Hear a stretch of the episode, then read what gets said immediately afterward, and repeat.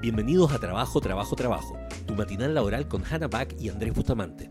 Descubre cada día consejos prácticos y tendencias sobre bienestar laboral, gestión del estrés y desempeño, para ser productivos sin pasarla mal. Hello, hello. Hola, hola, Coca-Cola. Hola, hola, esta es una nueva, nueva edición de eh, Trabajo, Trabajo, Trabajo. Trabajo, trabajo, trabajo.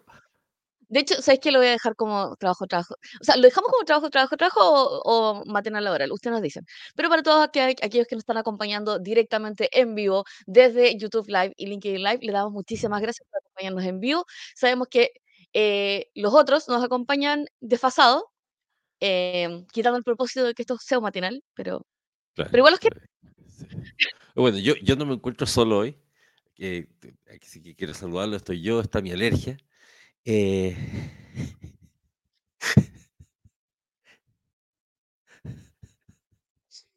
Pero los dos nos despertamos con un poco o de sueño o de alergia. Es un día alergiado. sí, Sí, siento muy alergiado. sí. Hay días alergiados, suele pasar. Lo bueno es que obviamente lo que sí he logrado consistentemente es despertarme a las seis y media todos los días para poder ir a tomarme mi cafecito y que haya pasado la hora y media. Así que voy a ir a buscar mi café que ya está listo. Bueno, para, que, aquellos que no hayan entendido el chiste, es que en realidad nosotros dijimos, o sea, se supone que las investigaciones dicen que uno debería tomar cafeína una hora y media después de que te despertaste. Lo cual significa que en realidad como que, claro, si Andrés quisiera tomarse un café a las 8 de la mañana, se tiene que despertar a las seis y media. Lo divertido es que con lo ácido que es el café, quizás sea una mala idea comenzar el día con un ácido, con el estómago vacío. Pero bueno, Pero Andy Huberman lo hace y, y es uno de mis ídolos. no voy a juzgar. No voy a juzgar. Oveja Negra dice, hola, hola, buenos días, gente escuchándolo desde el metro.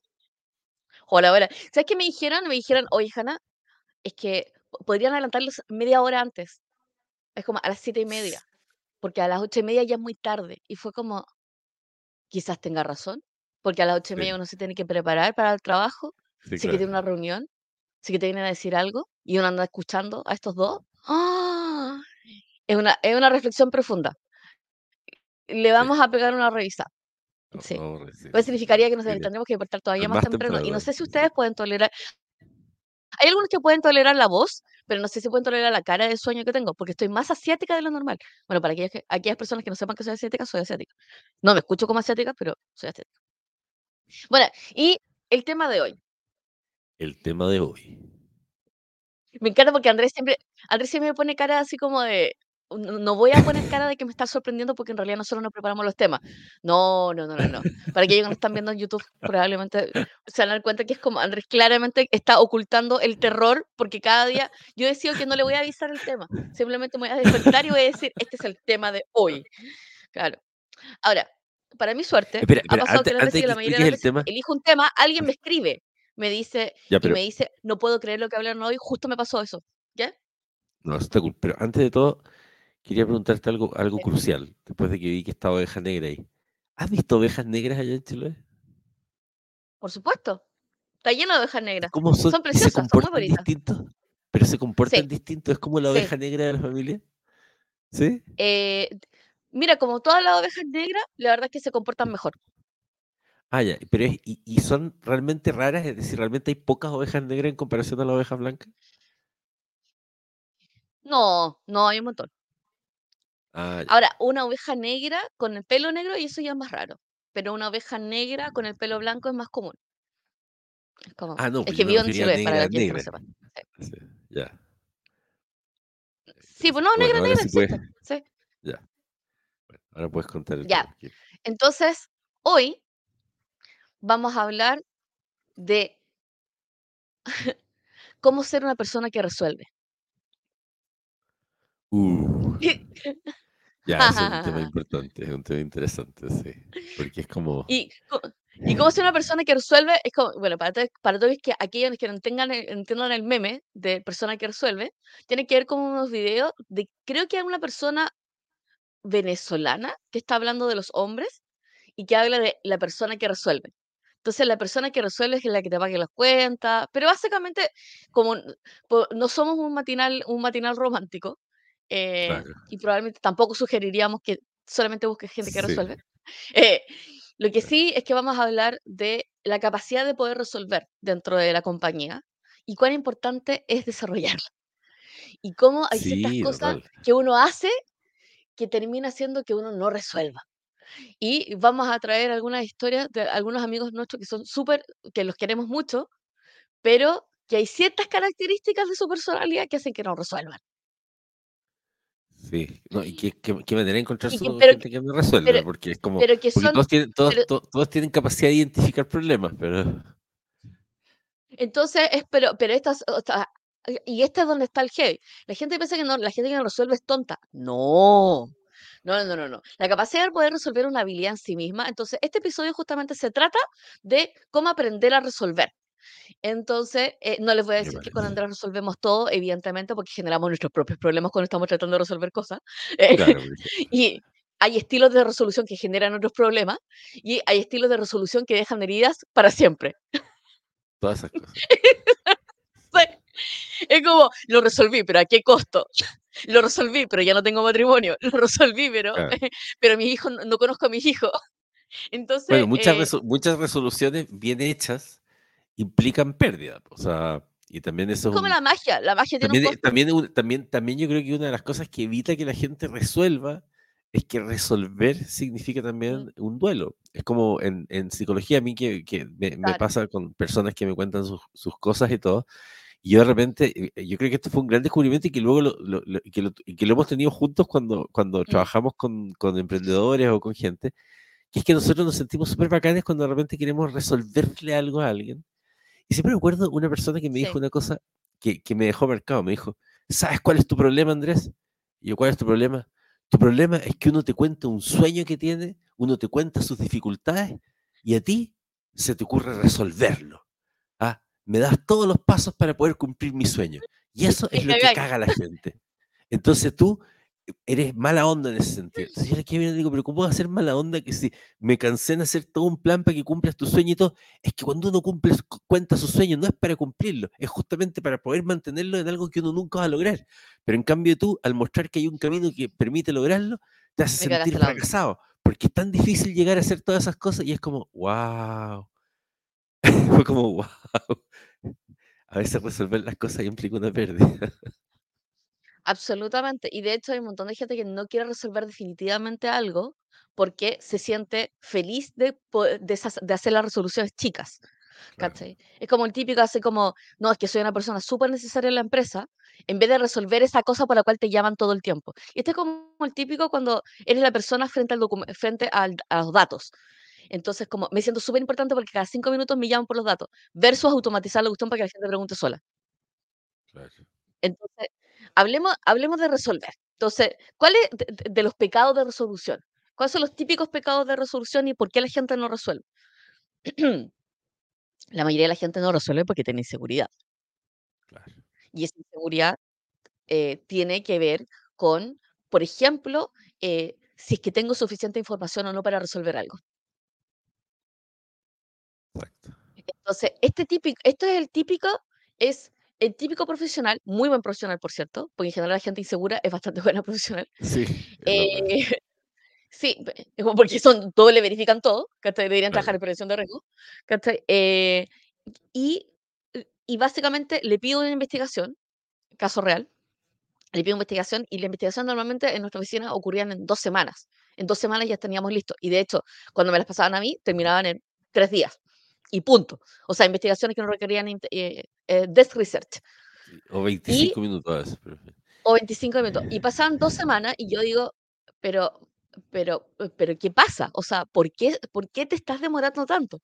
O sea, pensando que este es un área de conocimiento que yo también conozco, por ende sé que dos semanas a esta altura estamos escribiendo la, la, la, la enciclopédica, ¿cachai? La Claro, enciclopedia sí, británica. Claro, o sea, ya hicimos un ebook, o sea, ¿qué pasó? Entonces me voy a revisar, efectivamente verifico mi sospecha, y mi sospecha era que este hombre estaba escribiendo la enciclopedia británica. o sea, con todos los tomos, más anexos. Y yo decía, pero espérate, pero esto no nos sirve. Y como, pero, pero, o sea, no es que no decía, primero, felicitaciones por hacerlo, pero segundo, ¿por qué estamos investigando tanto te necesitamos hacer un reporte de cinco páginas y creo que hace una semana ya superaste el, el, el tope de información que podemos procesar para este proyecto. Y me dijo, ah, pero es que, pero es que creo que nos falta ver este ángulo. Primer pecado de resolución, no entender el alcance. No saber el, no saber el, el, borde de cuando uno tiene que terminar. No, es, no saber decir esto es suficiente. Y nada, no necesito más. Pero eso está súper vinculado a, un tema que tocamos la semana pasada, que es el tema del síndrome del impostor y la inseguridad. O sea, cuando tú nombres que son generalmente profesionales capaces, porque tenemos que la mayoría de los profesionales capaces tienen síndrome del impostor. Ah, y finalmente parte de esa no resolución, y lo digo porque también lo viví más, alguna vez te acuerdas que yo me mm. quedaba pegado con usted era como Andrés, y ya lo vi. Y es como que en el fondo es esa como inseguridad de que quieres hacer una pega súper buena, eh, y entonces sientes que alguien podría eh, cuestionarla o eventualmente alguien, pero ese alguien ya son criterios que a veces empieza a ir al chancho porque son, son absurdos, es probablemente, como siempre decía, así, así, como el profesor decía, tienes que leerte tres libros eh, de un tema y vas a ser más experto en Chile, ah, entonces llega un punto en que ya va a ser bueno, pero en el fondo es esa como inseguridad y que al final es una inseguridad asociada al, al yo creo que al, al temor al rechazo como a, que no te quieran, al final. Claro, emocional, siempre, siempre emocional. Claro. El punto es que esa, esa incapacidad de resolución, de entender cuál es el alcance de lo que estoy haciendo, impide que entreguen. Claro. Entonces, atrasan un proyecto completo porque están inseguros de que no hayan revisado todo y la verdad es que generan serios problemas dentro de la empresa. Terminan siendo evaluados, evaluados por lo que no permiten hacer más que por lo que hicieron. Claro, Entonces, por eso, uno tiene que entender rápidamente. Cuando, cuando, esa persona se transforma en jefe de proyecto. Cuando se transforma en jefe de proyecto, ahí hace que todo es un río de caca.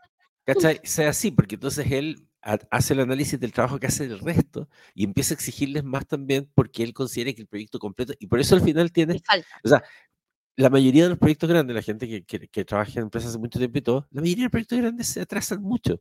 Y la verdad es que la mayoría se atrasa por puras estupideces, no se atrasan porque realmente tengan que atrasarse. O sea, obviamente los estiman mal, pero además de estimarlos mal, después cada uno, fíjate, esto, esto que acaba de decir Hanna, se multiplica por cada persona. y luego finalmente por el jefe. Y luego, entonces al final todo termina siendo nada. Es terrible. Bueno, lo que dice Andrea, ¿lo puedes destacar? Sí, sí. Las, y las personas que toman a alguien de muleta para que le resuelvan todo para no pensar por sí misma, ya. Segundo pecado de resolución. No delegar también. Claro. Entonces, uno podría decir, visto desde el otro lado, de que una persona que usa de muleta a otra, en realidad está delegando. Sí, claro. Entonces, una de las cosas que sí he visto, que es como, eh, no puede, o sea, como jefatura especialmente, no puedes hacer todo tú. Porque no lo sabes hacer o no lo sabes hacer bien. Entonces, no todo genera valor que lo hagas tú. Exacto, no todo genera valor. Y eh, el viejito, el viejito que decía, si calculas tu horas hombre y te sale más barato contratarlo, contrátalo. Eso es como matemática, matemática corporativa. Ahora, otra cosa es el tema de la muleta, que es como, si no está esta persona, no lo puedo hacer, no lo puedo aprender. Y esta es como la típica muleta de eh, tecnológica. La muleta de no sé hacerlo, no sé usar PPT, no lo quiero aprender. Entonces, normalmente la gente que no resuelve es gente que no logra aprender aquella cosa que le permite hacer algo que le permite entender y comprenderlo. Entonces, una de las que sí no he visto gente que no resuelve es gente que decide no aprender algo, decide depender de otra persona y considera que eso es razonable. Em, o sea, y es, este como muy típico, no, no, no, es que tiene que venir Juanito, Juanito lo hace. Entonces, ¿qué significa? Juanito se fue de vacaciones y eso nunca más se hizo. Y conocemos oficinas que funcionan así. No es que solamente Juanito sabe manejar el sistema. ¿Cómo Juanito solamente va a manejar el sistema? ¿Qué clase de resolución es esa? Así que si usted no está en una organización, usted tiene que, eh, así como, onda, para que todos resuelvan, todos tienen que tener la capacidad de poder resolver, aunque no sea su tarea. Tienen que saberlo. Bueno, lo que dice Fabián es cierto. O sea, en el fondo, el, el, desde el punto de vista cultural, dentro de una organización, eh, una forma de lidiar con eso, eh, con ese tipo de no resolución, porque probablemente vamos a nombrar otro tipo De, no, resoluciones que no tienen que ver con la tarea en sí misma, pero todas estas que tienen que ver como con la tarea en sí misma, cuando tienes obviamente organizaciones un poco más ágiles, con culturas donde, donde se valora el avance incremental, eh, las personas tienen menos inseguridad de entregar cuestiones que son incompletas, entre comillas, porque no, se, no se sienten castigadas. Entonces, de ahí que es importante generar ese tipo de cultura. Ahora, Fabián, solamente para la gente que no está escuchando y no nos está viendo, estaba comentando sobre la falta de cultura de avances incrementales. Entonces, una de las cosas de la resolución es que si yo tengo un proyecto de seis meses, la, mejor manera de resolver es yo poder ir, eh, eh, ir haciendo entregas incrementales. Ahora, el, la parte negativa de eso es cuando hago todo incremental y nada está completo. Y tus incrementos son estúpidos. Entonces, no, no, no, pero mira, ahora tenemos la base de datos, sí, pero todavía no tenemos el sistema que resuelve el problema. Entonces, una de las cosas que nosotros hemos descubierto de la gente que no resuelve es gente que está constantemente, no es que estoy prototipando. Oh, eh, y es como, no, no, no, prototipo no es resolución. Resolución es resolución. Por ejemplo, yo quiero resolver un formulario eh, que está digital. Entonces, eh, el prototipo es como, no, lo que pasa es que lo estamos haciendo, no sé, sí, ya lo tenemos dibujado dibujado sigue no resolviendo el problema de cómo, de cómo levanta la información. Resolución sería, lo voy a colocar en Google Form. Resolución sería, lo voy a colocar en SurveyMonkey. ¿Por qué? Porque eso resuelve el problema. ¿Cuál? El problema de resolver, de tomar los datos y ponerlos en algún lugar. Entonces, entender qué es lo que estamos resolviendo para, para que eso sea incremental, eso es súper importante. Muchas veces me ha pasado que voy a un proyecto y me, y me muestran el proyecto y digo, ya, pero, eh, ¿qué estamos tratando de resolver? ¿Qué es lo que realmente estamos tratando de resolver? ¿Estamos tratando de resolver la tecnología? ¿Estamos tratando de resolver el problema? Porque si es por el problema, podemos colocar un QR y ese QR colocarlo contra un Google Forms. Y esto se acaba, no tenemos este problema. y después lo automatizamos con Bardin. Eh, tengan claro qué es lo que estamos tratando de resolver, porque si no, no, podemos resolver. bueno, oveja negra. Es, también otro tema de, resolución. Por ejemplo, en el mundo de la tecnología eh, pasa que no se resuelve porque em, no hay los recursos suficientes. ¿Y por qué tener los recursos suficientes?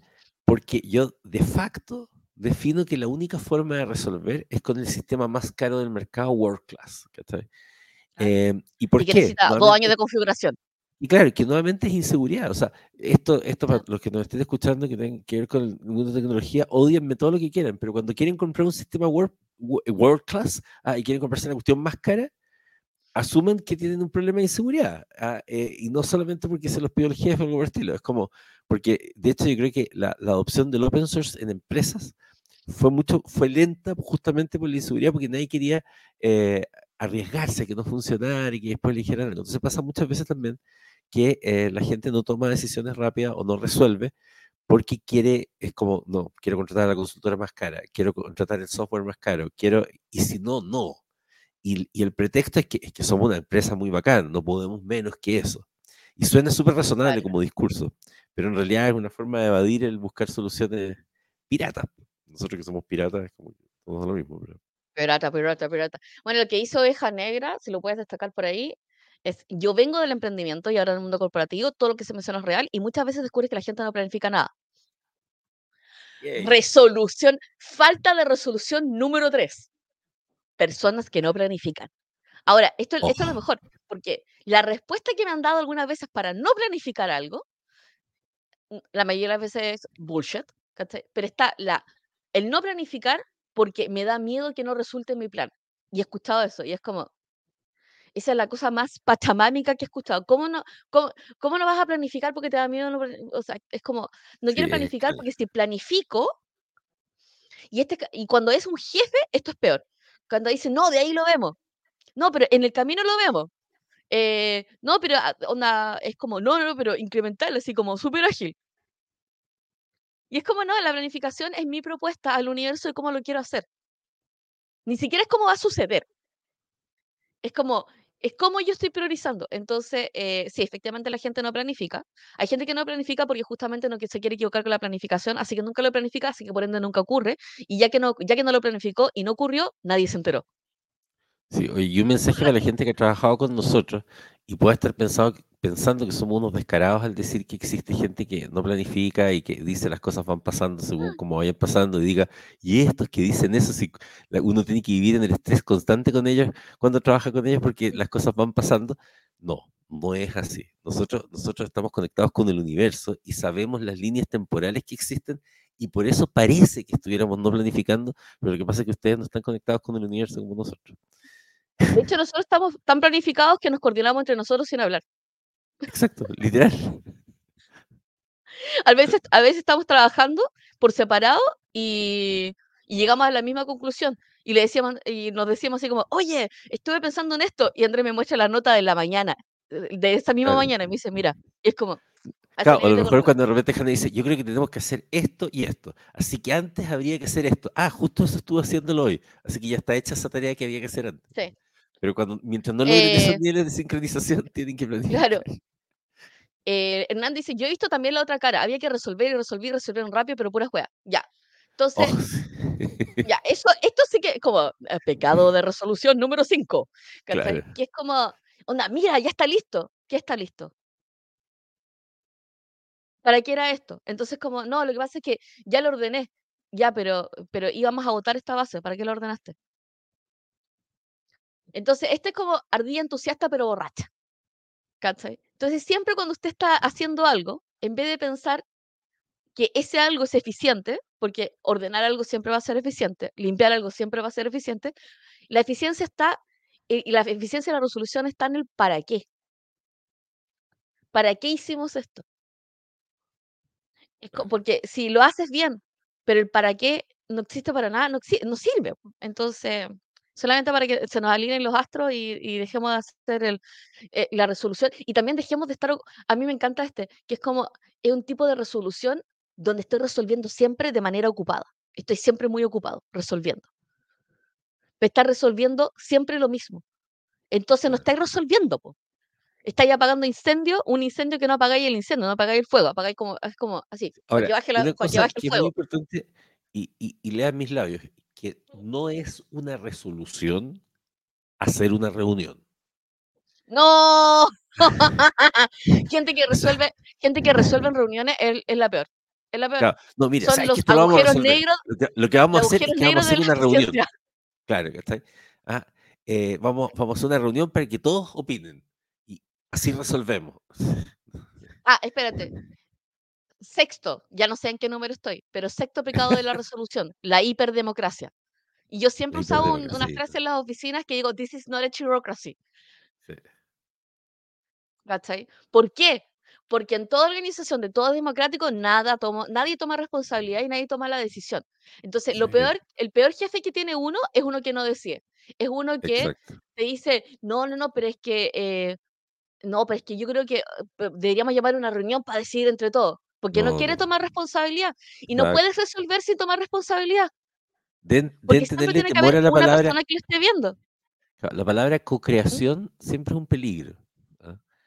Eh, yo creo que el 50% de la co-creación es vagonetería nomás, no querer tomar decisiones, entonces co-creemos. No, pero si existe, si existe el concepto de co-creación en las etapas de codiseño, ¿cachai? Con la gente que va a tener que meter la mano en la cosa, ¿cachai? Sí, claro, por pero, pero en la, hiper, en la hiperdemocratización de los proyectos, donde nada es responsabilidad de nadie, donde, todas las, donde todo tenemos que decirlo y verlo en conjunto, y donde finalmente nadie corta el queque cuando hay que cortar el queque, es como muy chileno cortar el queque. Nadie sabe lo que es un queque. Un queque es un panqué un queque es un bizcocho. Un queque es como decir una traducción para el resto de los países.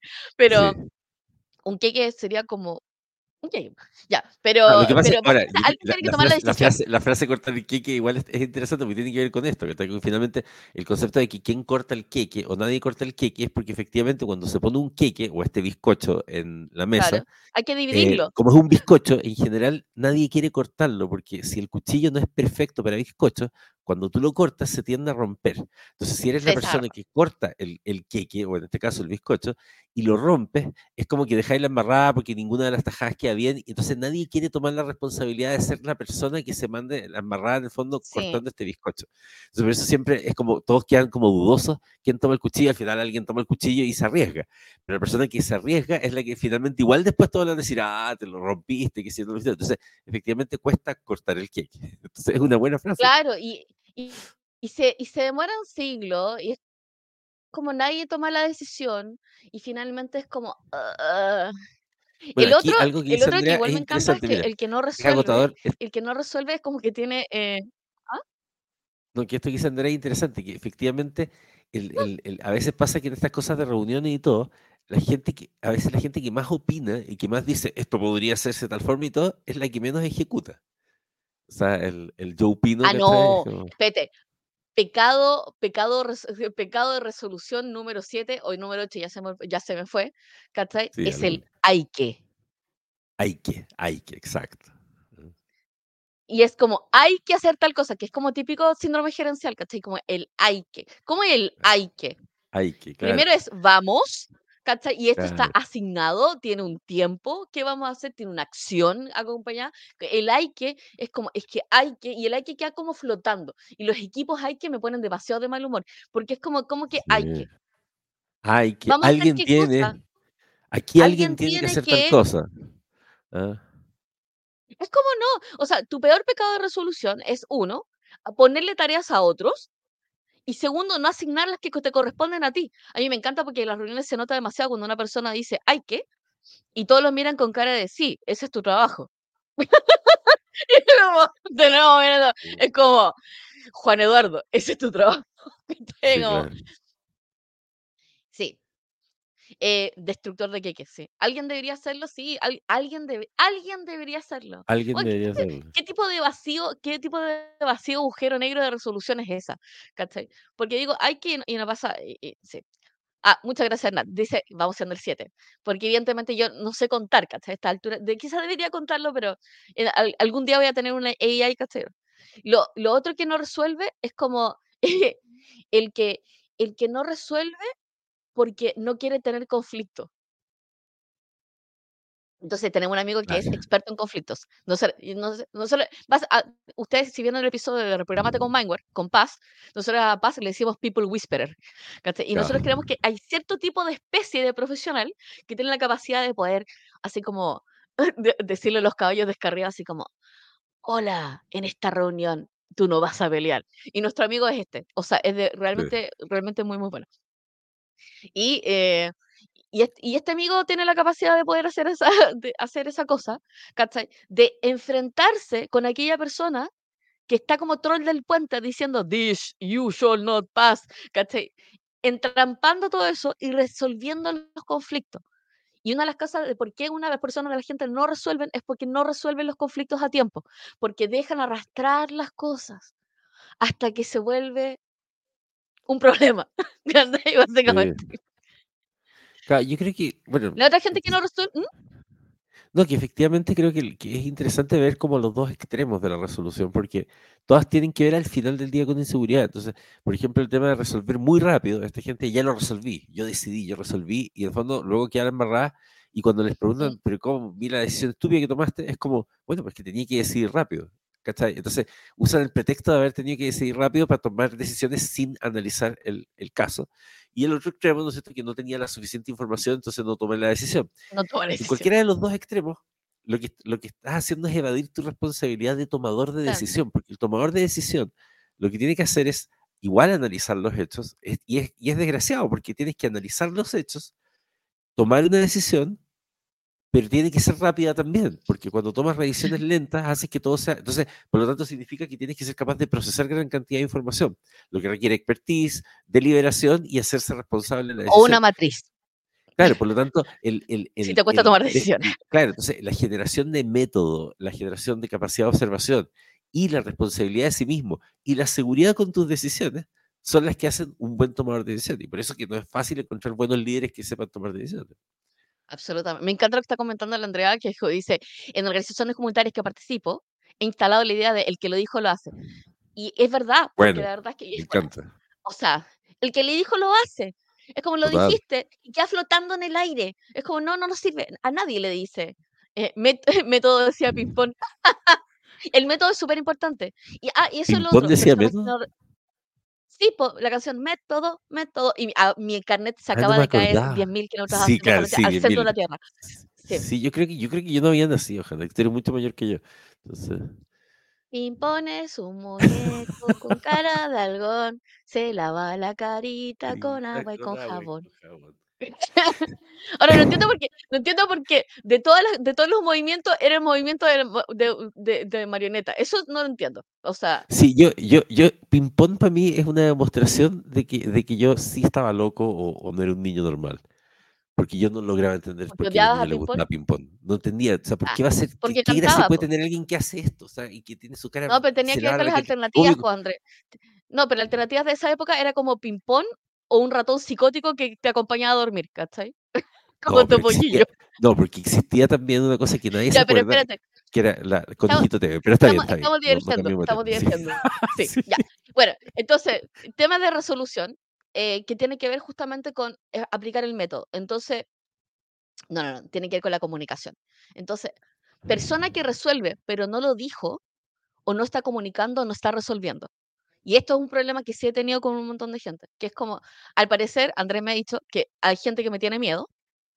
Entonces, en vez de comunicar sus problemas eh, durante el proceso, no los comunican y se demoran el doble o triple y uno tiene que preguntar así como, oye, ¿qué está pasando con este proceso? Entonces, ¿qué pasa? Quizás resuelva, pero como no sé qué está haciendo, no sé si está resolviendo. Y el pecado, el pecado como número nueve, ¿cachai? Es como, de verdad, cuando yo resuelvo, tengo que comunicar a la organización, porque uno, no sé si lo estás haciendo y tengo que hacerlo yo. Eh, dos, no sé si lo, no sé si se está resolviendo, pero se está resolviendo bien. Y tres, como es un misterio y no me lo quieres mostrar, y esto fue un caso icónico que tuvimos con Andrés en el gobierno, que había un proyecto donde el ministro, el presidente, le decían que nos tenía que venir a mostrar el proyecto y la persona no lo hacía. Y nosotros así Sí, como, y era como, estamos para ayudar. O sea, claro. nos vas a mostrar el proyecto cuando esté terminado y cuando tenga problemas de usabilidad. ¿Por No, qué? y eso es lo que hace que sean, que sean desastres, Es porque como, efectivamente la... Y, y bueno, también nos ha pasado, nos pasó alguna vez con miembros de nuestro equipo y todo, de gente que, claro, no, no quiere contar las- lo, que está haciendo, resolviendo hasta el final, o sea, y como uno ya asume que no están resolviendo, se pone a resolverlo. Y entonces pasa que terminas con dos resoluciones. Imagínate la pérdida de tiempo. O sea, es como, eh, es totalmente estúpido. O sea, esa cuestión de querer presentar la cuestión o mostrarla cuando ya esté 100% resuelta, es, sí, es la tontera más grande. De hecho, es la razón por la que yo despedí demasiada gente. Yo a la gente, literal, yo siempre les decía cuando los contrataba, si alguna vez pasa que tú estás haciendo un proyecto y te pones a hacer algo que no estás 100% seguro y te pones a hacerlo y quieres terminarlo, y luego cuando me contas, me has hecho perder tiempo, yo lo tengo que hacer de nuevo, se podría haber resuelto, te voy a despedir. Y, y después sorprendían cuando lo despedía, y después yo era malo porque despedía gente. Y la verdad es que, porque está muy mal. Esto me lo enseñó mi papá, mi papá trabaja en minería. Entonces, el- las consecuencias en minería, cuando, cuando una persona son escondía, por ejemplo, algo, y era que, por ejemplo, un proyecto se atrasara cinco días. Entonces tú dices, ah, pero que se atrase cinco días ya. Traten de imaginarse una planta minera que genera, qué sé yo, dólares. 10 millones de dólares por hora. ¿Qué pasa si se atrasa cinco días? Ah, ¿Cuántos millones de dólares son? Ah, entonces, entonces, para mí siempre fue como una cuestión que no... Pero es mucha la gente que tiende a tener esta- este comportamiento que, que, bueno, ese ya, ya entra a ser ah. preocupante. Y lo otro, y creo que ya estamos en la 10, falla de resolución. Ser una persona negativa. Claro. Ser la persona que dice, no, no va a funcionar. Ser el pate vaca de la reunión. ¿Cachai? Que no resuelve nada, pero caga todo. Y es como, esta es una actitud que yo nunca voy a poder entender, porque en general tratar de, tratar de ayudar para que un proyecto funcione es la, no, décima, me encanta. Eh, décima falla es ser la persona negativa en la habitación, porque sí. No ser la persona crítica cualitativa, que es como, ya, lo que puede pasar es esto, ¿cachai? Y que Claro. en realidad quizás no funciona. Que esa es una crítica constructiva. Si no, simplemente decir, no, eso no va a funcionar. No, nosotros ya lo probamos. ¿cachai? Y es una actitud bien particular que uno dice, ya, ok, pero ¿cuál es tu solución? Ah, yo no sé. Muérete. ¿Cuál es, cuál es tu- cuál- ¿Por qué existes? ¿Cachai? Entonces, siempre en una reunión tienes esta persona que te dice no a todo, no tiene ninguna solución, pero se Claro. siente útil porque se siente útil por ser el abogado del diablo, ¿cachai? De decir que no, y es que yo soy una persona crítica y honesta. Y es como, Eso no, eres decir, inútil, lo, lo, consi- lo consideran como, como, como, una, como, un, como un rasgo de personalidad bacán, ¿cachai? Es como, no es que yo soy, yo soy el que pone, el, el, el que pone incómodo, ¿ah? Yo estoy para incomodar. Sí. Y es como, ok, No, incomoda, pero espérate, pero resuelve, escuchado Incomoda, pero ayuda, pero eres nadie, adulto. Claro, Sí, nosotros adulto, lo hemos visto de gente adulta que dice, oye, discúlpame por ser el conflictivo o el pesado. No, estás siendo idiota, porque la Estás verdad es que idiota, estás o sea, diciendo algo sí, que sí, no da ningún tipo de solución, que nos deja exacto. exactamente igual, que cambia, cambia el mood de la, o sea, Claro, como o sea, cambia el mood cuando de tengan una la, de de esas la personas en la, en- en la reunión, ustedes tienen que Sí. mirarle sonreír y decirle, gracias, vago, ¿tienes alguna idea? Importante el vago, ah, porque la persona No, hay que decir como, me gusta, lo, me gusta lo que estás diciendo, me encantaría que también escuchar una solución de ti. Y Claro, probablemente siempre la mayoría de las personas es- estaba, O sea, y este tipo de persona es el tipo de persona que espera media hora que ha pasado la reunión para absolutamente no escuchar nada, tirar, tirar la cuestión, pero sin ningún tipo de solución. Sin ningún tipo, cero. No, Ahora, ahí y lo otro tocó, son los que son un par de veces, y, y esto, y esto es cierto, ¿ah? me tocó un par de veces, o sea, no una vez, varias veces de estos personajes de mierda, que además es como, miren, yo me tengo que ir ahora, ¿ah? Sin ¡Ah, embargo, sí! solo quiero, dejar, solo quiero dejar puesto el punto de que no estoy de acuerdo y creo que es difícil que esto resulte porque, y te tiran una pseudo razón y se van, se van. Es como, ah, y, y con una cara de orgullo como de, oye, yo puse en la mesa esto, ¿cachai? Y después con orgullo comentan, es como, no, yo estuve en esa reunión, pero mira, yo hice mi punto, ¿ah? Tú te sabes que yo hago mi punto, después me fui y tenía otras cosas que hacer que no como, resuelve. no, Gente que no resuelve nada, porque si generas un problema nuevo para poder resolver, ¿cachai? No resolviste nada. ¿y ¿y qué es lo que es el método HP? Es como amigo, hijo de la pared, no sé. No, a ver, qué es. HP. Método HP. Ah, eh, Analytic, Analytic Hierarchy Process. No, jerarquía de proceso. Sí, Ah, ya, perfecto. mira, no me. No, salida dramática, sí. Bueno, lo otro es que no, lo otro es que no resuelven es como gente que se hace la víctima. Claro. Es como, todo es contra mí. Nadie me quiere ayudar. No existen los recursos para poder hacerlo. ¿Cachai? Es como, nadie me presta atención. No soy importante en la organización. Y es como, basta, Claro, ese, ese es el emocional, que ya que ese frentón es como que una persona que está inhabilitada para existir, pero, pero además está el, el víctima organizacional, ¿cachai? que es como que ya Sí, está un pues poquito víctima más evolucionado, que, que en el fondo ya no le pone el toque emocional, le, le da lo mismo que no lo quieran, algo por el estilo, pero que que estoy hablando de gente que es jefe de esto y todo, pero que usa el concepto de locus de control externo. O sea, el problema es el mercado, el problema son los clientes, el problema son los proveedores, el problema son los sistemas, el problema es el directorio, el problema... Y es como, eso no son problemas, eso se llama nunca vas contexto y a entorno. resolver. El contexto Nunca y el vas a entorno resolver si son el problema así. está afuera. Por lo tanto, tú tienes que tomar todos los problemas que están afuera, tomarlos como realidad, porque no se llaman problemas, se llaman realidad, y en torno a esa realidad tienes que definir una solución. Entonces, cuando, cuando ustedes vean muchos problemas y cosas complejas que ocurren en el mundo externo, eso se llama contexto, realidad y vida. Luego, haga su pega para resolver con eso.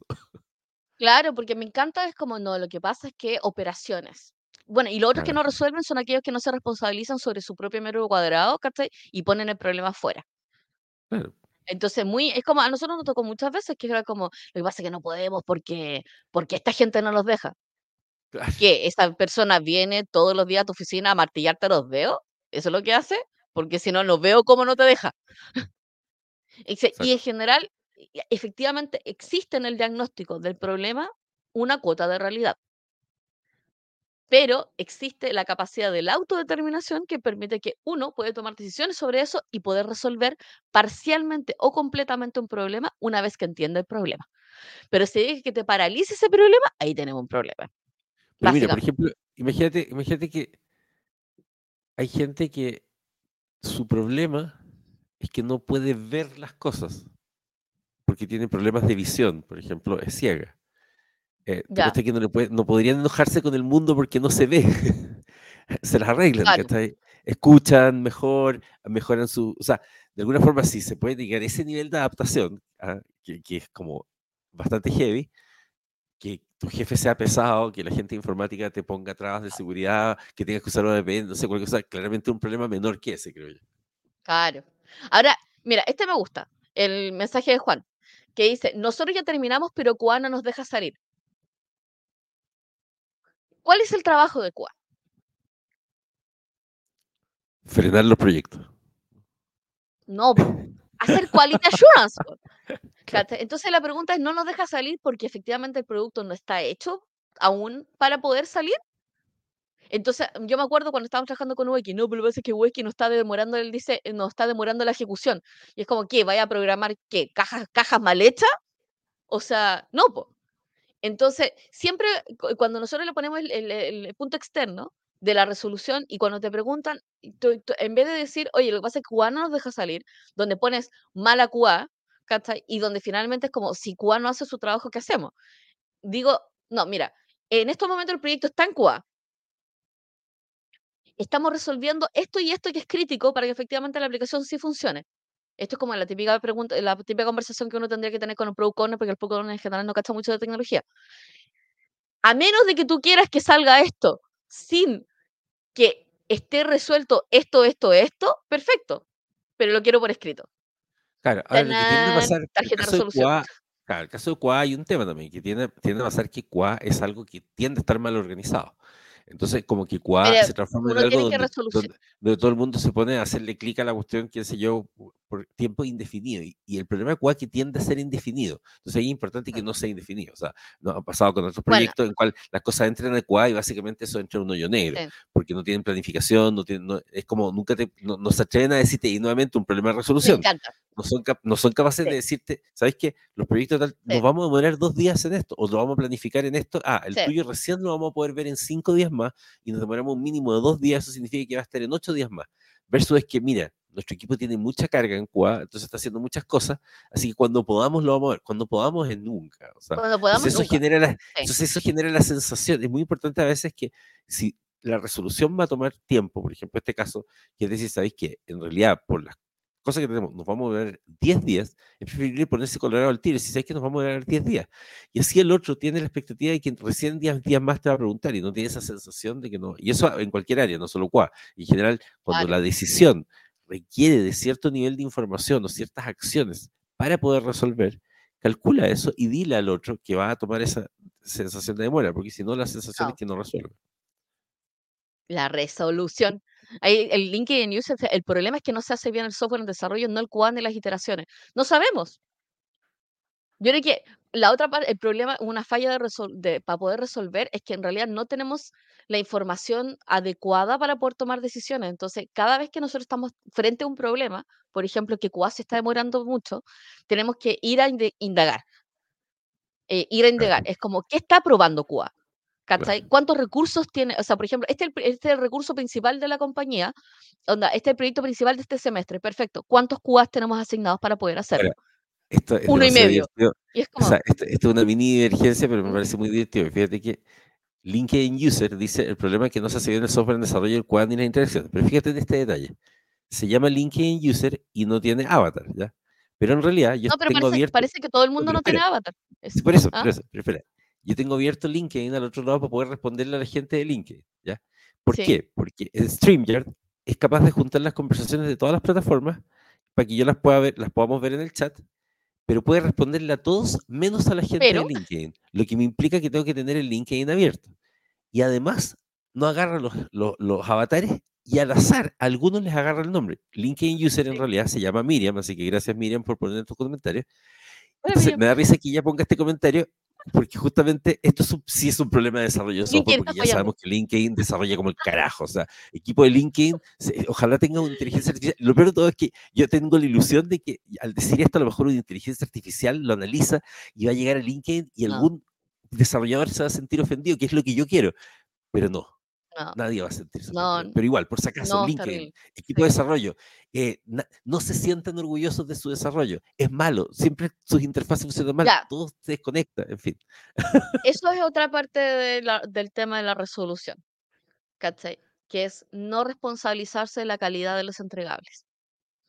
Ponerse defensivo con la calidad de los responsables.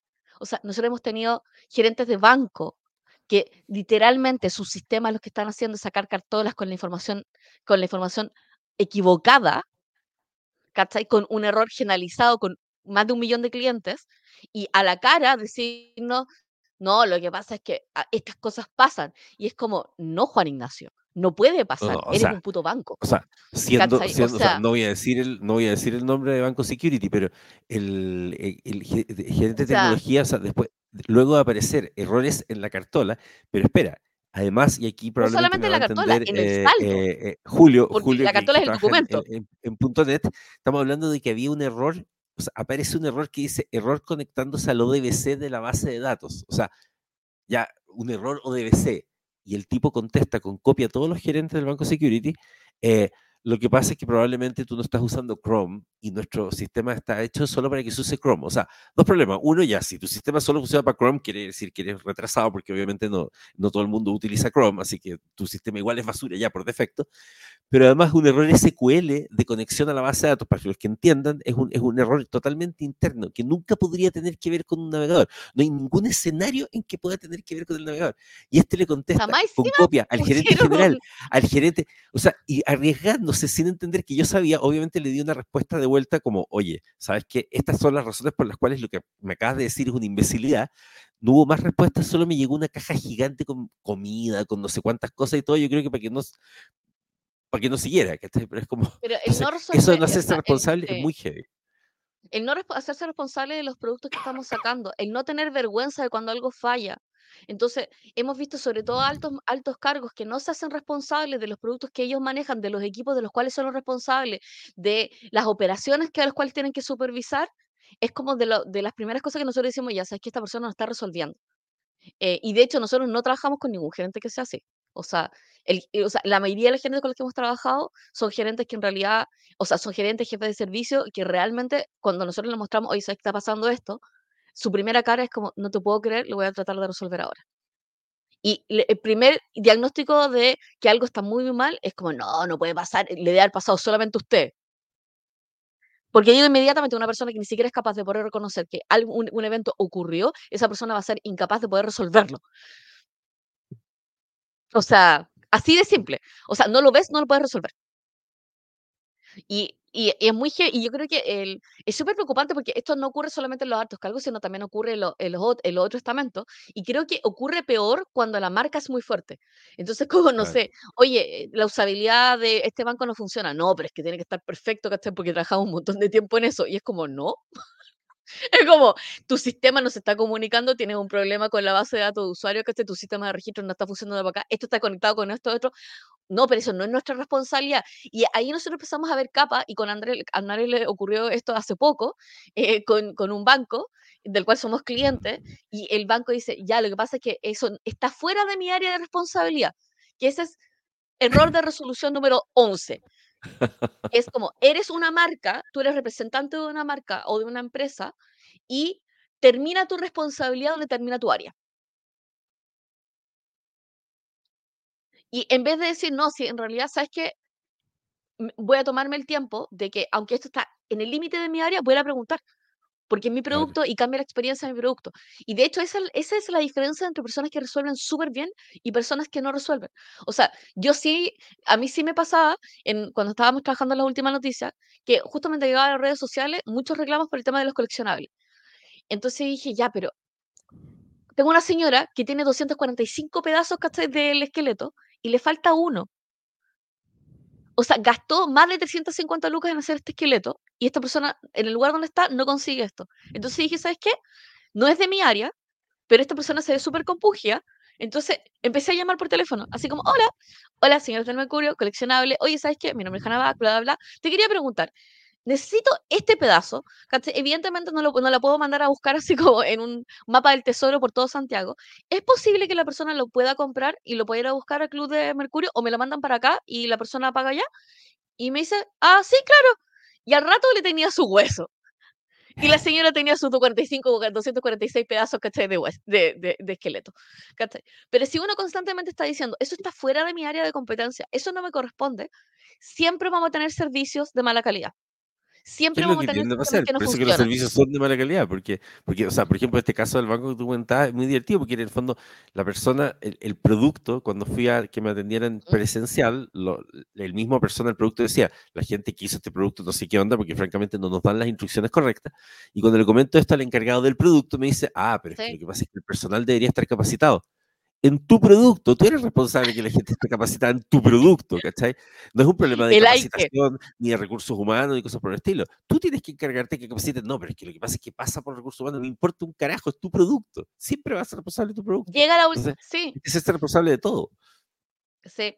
Y pecado de, pecado de no resolución número 12, como está diciendo Hernán, es no llegar a la última milla. Sí. Entonces, como no llegar a la última milla es entender de que todo lo que nosotros estamos haciendo como proceso tiene un último acercamiento que es el acercamiento que tiene con el cliente. Entonces, ocurre que cuando nosotros no llegamos a la última milla, siempre andamos diciendo, no, lo que pasa es que yo llegué a la etapa de diseño. O no, yo llegué a la etapa de QA. O no, lo que pasa es que ese es del equipo de implementación. Y así se van tirando la pelota y uno se da cuenta por qué las cosas fallan y por qué las cosas no se resuelven. No, Es mira, como, a mí me, contar. tocó hace unos días ¿Mm? atrás escuchar a un líder de opinión, ah, que ¿Mm? literal no voy a decir quién es, eh, respecto, hablando del tema de e-commerce. Entonces dijo, uno, bueno, una de las cosas que más complica a la industria, ¿cachai? Es que lleguen actores como Meli, que hace todo bien, pero claro, uno no puede estar tratando de hacer esa, claro, porque Meli entrega las cuestiones ah, en el mismo día y en horario decente y toda la cuestión, entonces uno tiene que andar corriendo ah, para entregar todas las cuestiones y pucha, y gente se esfuerza, que está ahí como Falabella y todo en hacer sus cosas lo mejor posible. Y es como, justamente eso está mal. No es que Meli sea malvado por hacer las cosas bien, ¿cachai? Y te destruye al resto del e-commerce. Es como, no, Me Meli tomó la Meli como decisión de que... hacer la pega Sí, bien, ¿cachai? Y ustedes, tropa de vagos, ah, de inútiles, ¿cachai? Del retail, incapaces, ¿cachai? Por años de hacer bien su pega. El problema es otro. Entonces, ellos tienen cero lógica de la última milla. De hecho, por eso nosotros de, no- no- dejamos de dedicarnos a diseño de servicios, porque descubrimos que ni siquiera había gerentes de diseño de servicios de experiencia usuaria porque no les importa, ¿cachai?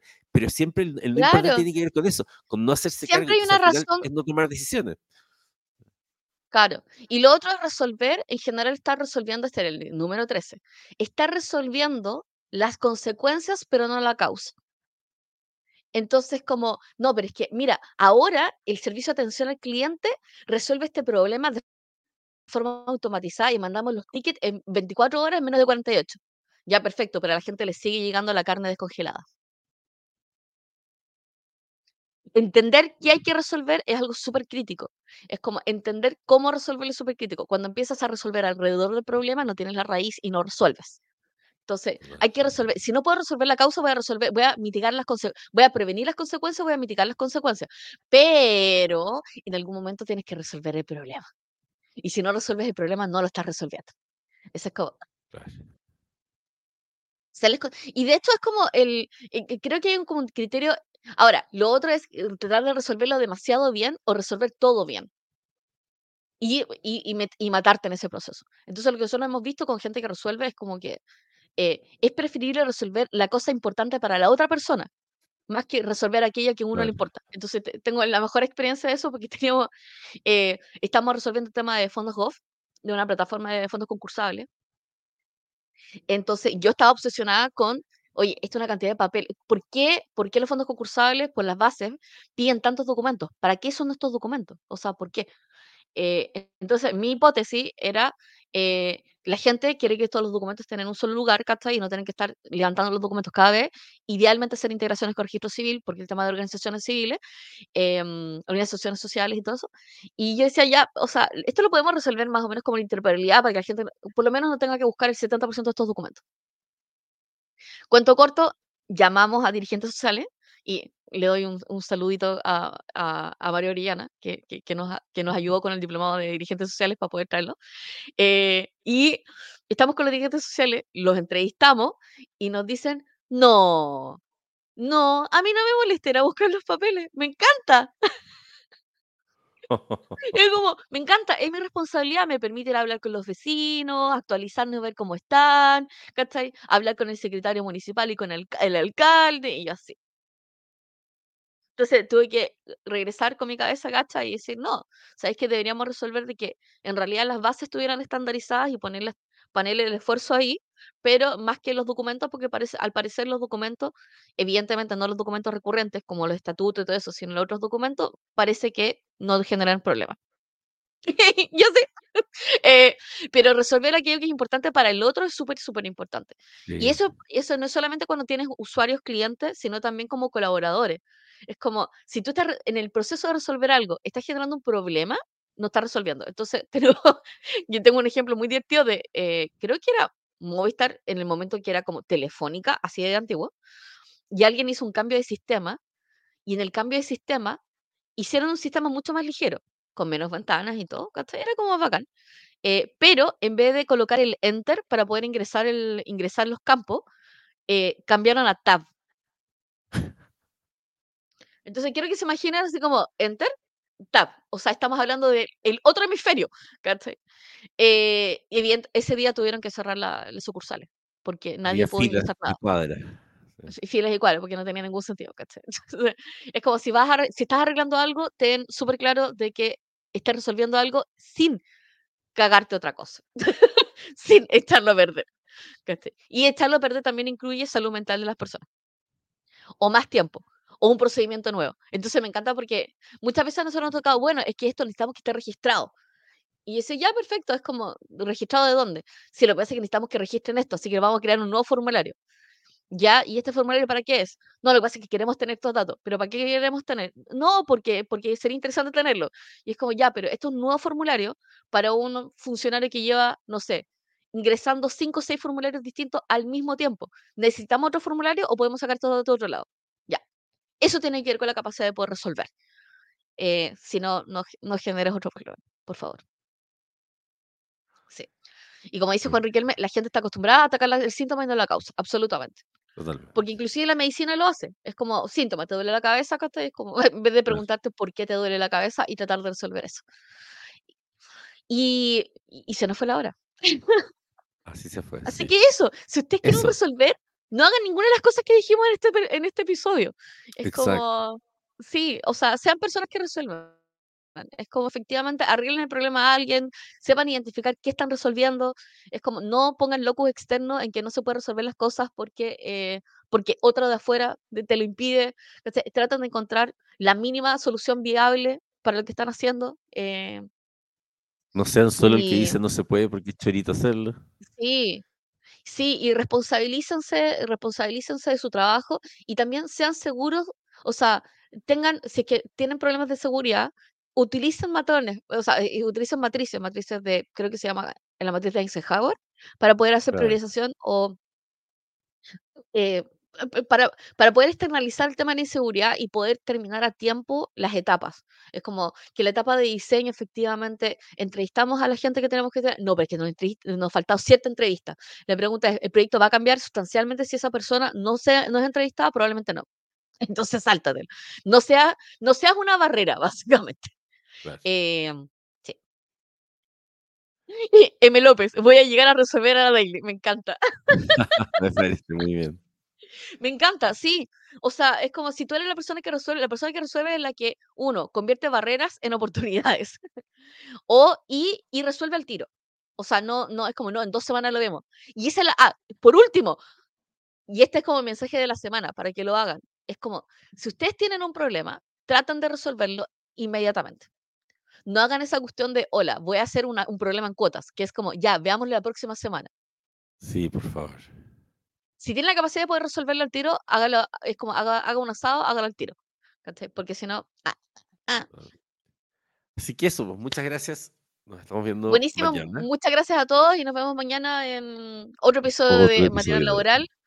Y gracias por acompañarnos, gracias por compartir, gracias por decirle a otras personas que existimos. Si quieren escucharnos en su oficina, háganlo para que se maten de la risa y después se miren eh, furtivamente porque evidentemente hay alguien en la oficina de la cual Eso, Y recuerden, y recuerden para que le cuenten a la gente que no puede estar a la hora y todo eso, que estamos en todas las plataformas de podcast, en Apple, en Sí. Google, en Amazon, en, En Spotify. Spotify, ah, y ponen ahí trabajo, trabajo, trabajo y van a encontrarse con nosotros.